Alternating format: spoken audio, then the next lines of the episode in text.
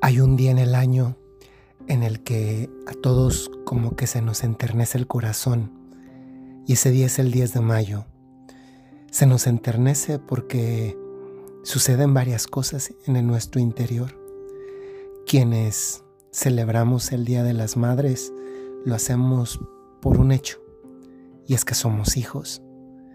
Y el hecho de tener un día para celebrar a nuestra mamá, a las mamás, nos hace pensar en que este es un día más, pero también un día menos en el que la celebramos. Porque las mamás, en definitiva, pues no están aquí en la tierra para siempre. Y por eso se nos enternece el corazón también, porque de repente el corazón como que recuerda y comienza a mirar al pasado con nostalgia y muchas veces también con gratitud. Recordamos que fuimos traídos al mundo por nuestra mamá, que seguramente le hemos dado muchas alegrías, pero que también le hemos robado muchas lágrimas. Lágrimas que tantas veces nuestras mamás no merecían.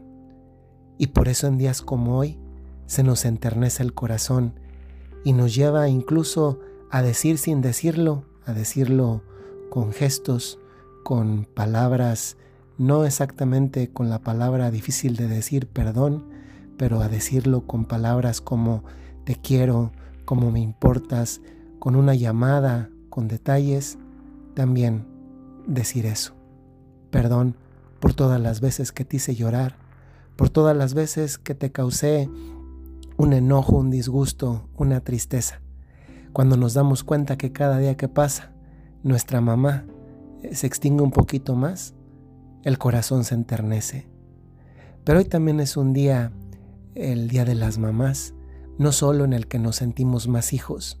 Qué curioso que el Día de las Mamás sea un día en el que todos hacemos la experiencia, sobre todo, de hijos.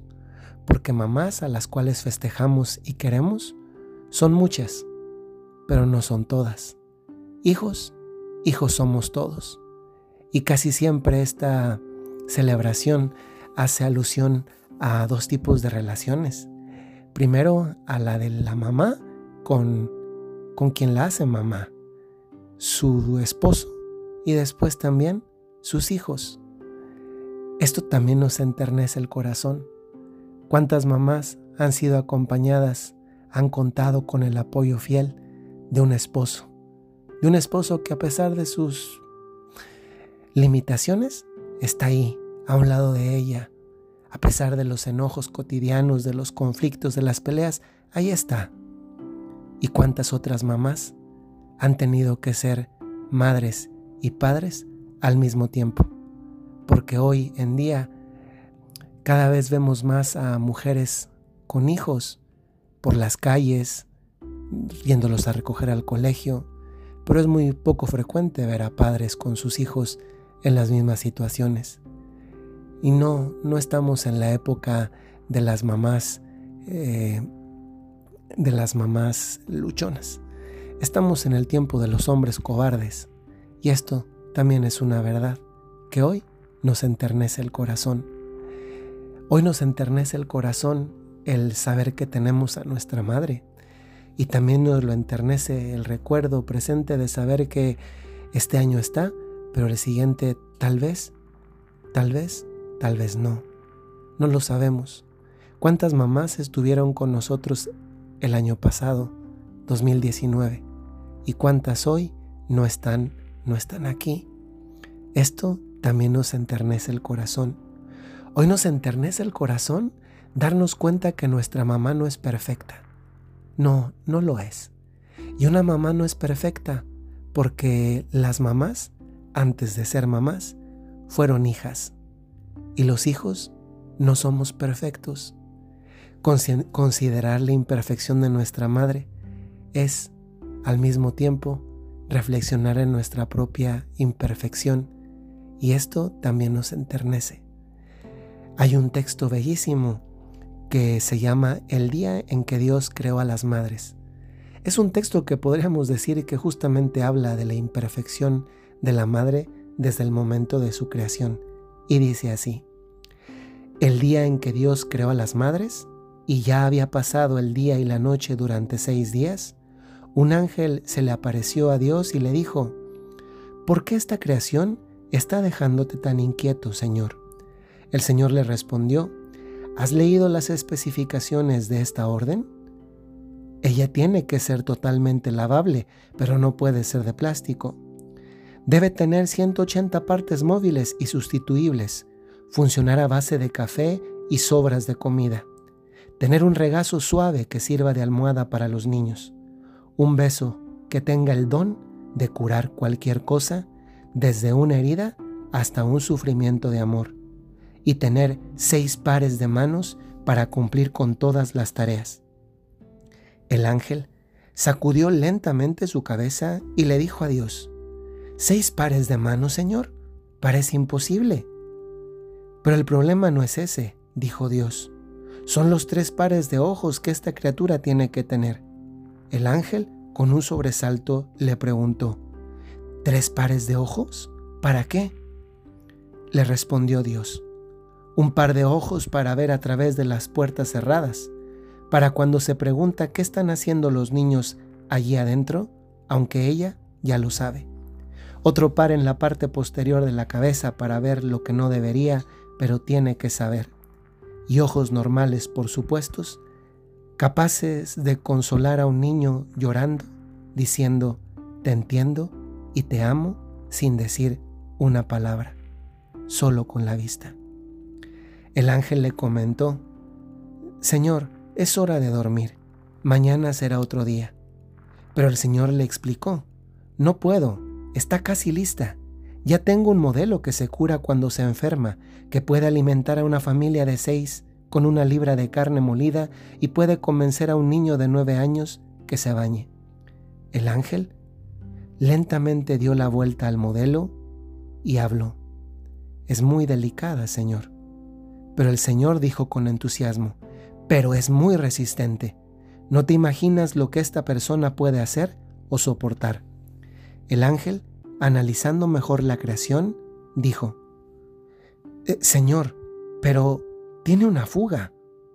No, no es una fuga, es una lágrima, dijo Dios.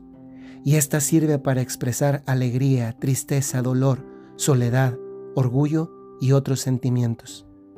Eres un genio, Señor, dijo el ángel emocionado con la creación. Pero no fui yo quien puso esa lágrima, respondió Dios. La lágrima solo apareció. Sí, las mamás, las mamás son imperfectas. Tienen la imperfección de esa lágrima capaz de suscitar alegría, melancolía, nostalgia, gratitud toda una gama de sentimientos, toda una gama, una explosión de emociones. Sí, las mamás son imperfectas, porque los hijos somos imperfectos. Y esto también nos enternece el corazón. Quisiera terminar esta sencilla reflexión, meditación, con un texto muy bello que nos habla de esa capacidad del consejo maternal. Muchos de nosotros recordamos con tanta gratitud a nuestra Madre viva y sé que muchos otros hoy, en un día como este, son capaces de conectar con su mamá que no está aquí, que se, nos, que se les ha adelantado. Ven para acá, me dijo dulcemente mi madre cierto día. Aún parece que escucho en el ambiente de su voz la celeste melodía. Ven y dime qué causas tan extrañas te arrancan esa lágrima, hijo mío, que cuelgan de tus trémulas pestañas como gota cuajada de rocío. Tú tienes una pena y me la ocultas. ¿No sabes que la madre más sencilla sabe leer en el alma de sus hijos como tú en la cartilla? ¿Quieres que te adivine lo que sientes? Ven para acá, pilluelo, que con un par de besos en la frente disiparé las nubes de tu cielo. Yo prorrumpí a llorar, Nada, le dije. La causa de mis lágrimas ignoro, pero de vez en cuando se me oprime el corazón y lloro. Ella inclinó la frente pensativa, se turbó su pupila y enjugando sus ojos y los míos, me dijo más tranquila, llama siempre a tu madre cuando sufras, que vendrá, muerta o viva. Si está en el mundo, a compartir tus penas, y si no, a consolarte desde arriba. Y lo hago así cuando la suerte ruda, como hoy, perturba de mi hogar la calma. Invoco el nombre de mi madre amada y entonces siento que se ensanche el alma. Sí, hoy nos enternece poder decir mamá, porque el que dice mamá invoca la fuerza más poderosa para seguir adelante. Yo recuerdo la historia de Marcelino Panivino. Marcelino era un huérfano que no tenía mamá. Y cuando comienza a hablar con Jesús, Marcelino le comienza a preguntar por su mamá. Marcelino no conocía a la suya, nunca la había visto. Era un huérfano, un huérfano que anhelaba a su madre, un huérfano que viviendo entre frailes había aprendido a amar a la mamá de Jesús. Y en ese coloquio entre Marcelino y Jesús, le dice Marcelino a Jesús, ¿y cómo son? ¿Qué hacen las madres? Dar, Marcelino, siempre dar, le respondió Jesús. ¿Y qué dan? le dijo Marcelino. Dan todo, se dan a sí misma, dan a los hijos sus vidas y la luz de sus ojos hasta quedar viejas y arrugadas. ¿Y feas? preguntó Marcelino. Feas no, Marcelino, contestó Jesús. Las madres nunca son feas. Marcelino le preguntó, ¿Y tú quieres mucho a tu madre? Jesús le contestó, con todo mi corazón. Y Marcelino le dijo, ¿y yo? A la mía más. Si Marcelino, que no conoció a su mamá, la amaba tanto, ¿cómo no la vamos a amar nosotros?